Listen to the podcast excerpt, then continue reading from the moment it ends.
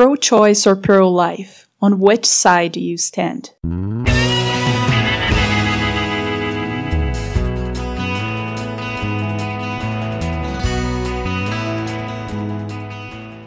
First of all, I already have a problem with the denomination pro life and pro choice. It seems to be trying to put things on the same level, life being on the same level of a supposed choice that the mother has. We live in a world of rights. My right to do this, my right to do that, and also my right to take the life of a being that's inside of me. But the thing is, if you think that you have rights over that fetus, what are your responsibilities over them as well? Because there is no such thing as a right without a responsibility that goes with it. There is no such thing as a right that doesn't have a duty. But those two words, responsibilities and duties, people are running away from it these days. And I'll show you why every right comes with a responsibility attached to it. Let's say you have the right of being well treated by others. So with it comes the responsibility of treating others well. Because if you don't do it, there's going to be someone out there that's not going to have its right of being well treated fulfilled. So to begin with, if you think that you have rights over that child, you also have responsibilities. They come as a counterpart of rights. So first question you have to make yourself is what are my responsibilities over this baby? I read something really interesting these days that abortion doesn't get you unpregnant. And when a girl says that she's entitled to get an abortion, to me it sounds that she thinks that she will undo her act that she will go back to that point uh, when she got pregnant, and that's not the truth. You're doing a completely separate act that is taking the life of that fetus that's inside of you and not undoing your action. Your action, you getting pregnant, it's something impossible to undo.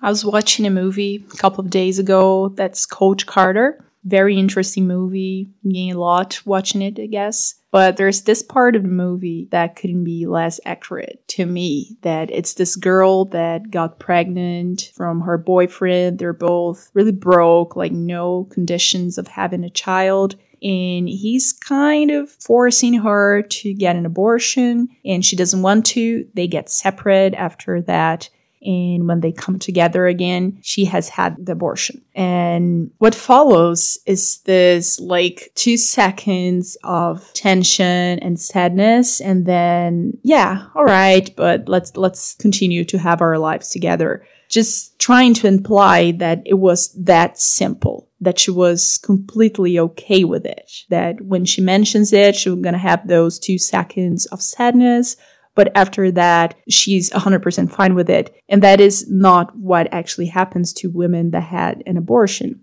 I didn't have one myself, but from what I see people, uh, from what I read on the internet, every video that you have about abortion, there's always like a few women that went through it telling and describing how much they regret that act in even years and years after it, when they already married, when they have other kids, uh, they're still regretting that act from 5, 10, 15 years ago. So again, that sense that getting an abortion will remove whatever has happened from you and will erase the memory of that child, it's untrue. That's not what happens. And that woman is going to be scarred for life from that experience. And to conclude, what are the effects that you have on society and on behavior from legalizing or criminalizing the act of abortion? I'm from Brazil, and here abortion is illegal except in three cases, which is rape. Second, if pregnancy is representing a risk to the mother. And third, if the baby is doesn't have a brain. But I lived abroad in Europe, and there many countries have abortion as a legalized act.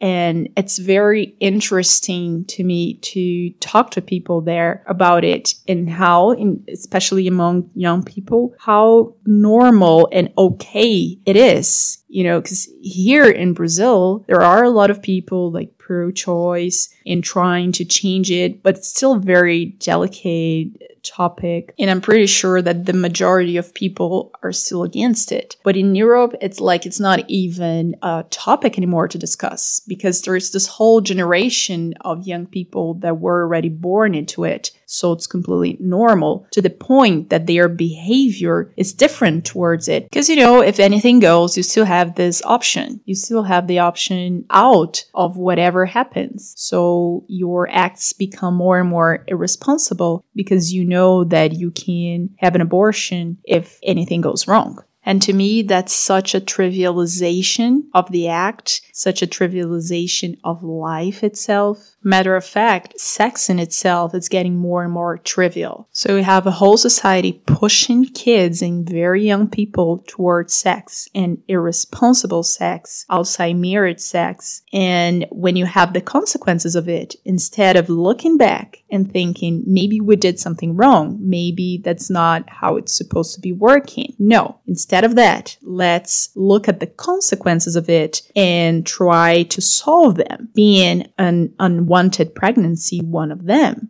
So yeah, if want if you have an unwanted pregnancy, you can simply stop it, you know, instead of looking back on the roots of these consequences. So I'm someone who thinks that the government shouldn't mess with our choices, our personal choices in space and property. And that's why for some time I didn't really have a stand on abortion topic. I didn't really know what the government or the law should say about it. I knew that I wouldn't have one if I come to that moment, but I really didn't have an opinion if the state should have a say on it. I didn't really want to go into the reasons of one way of thinking or the other here. I just wanted to analyze a little bit of the philosophy behind both things. But one reason that really made me think, yes, there, there has to be a law about it, like condemning it. It's because it's a different person. That fetus or that baby, uh, whatever you want to call call it, it's a different being from you. It's not part of you. And that is the biggest problem to me with the pro-choice line of thinking is that they think that it's part of their body. So they can rule over their body and do whatever they want to do with their body. But it's not their body. It's a completely different person that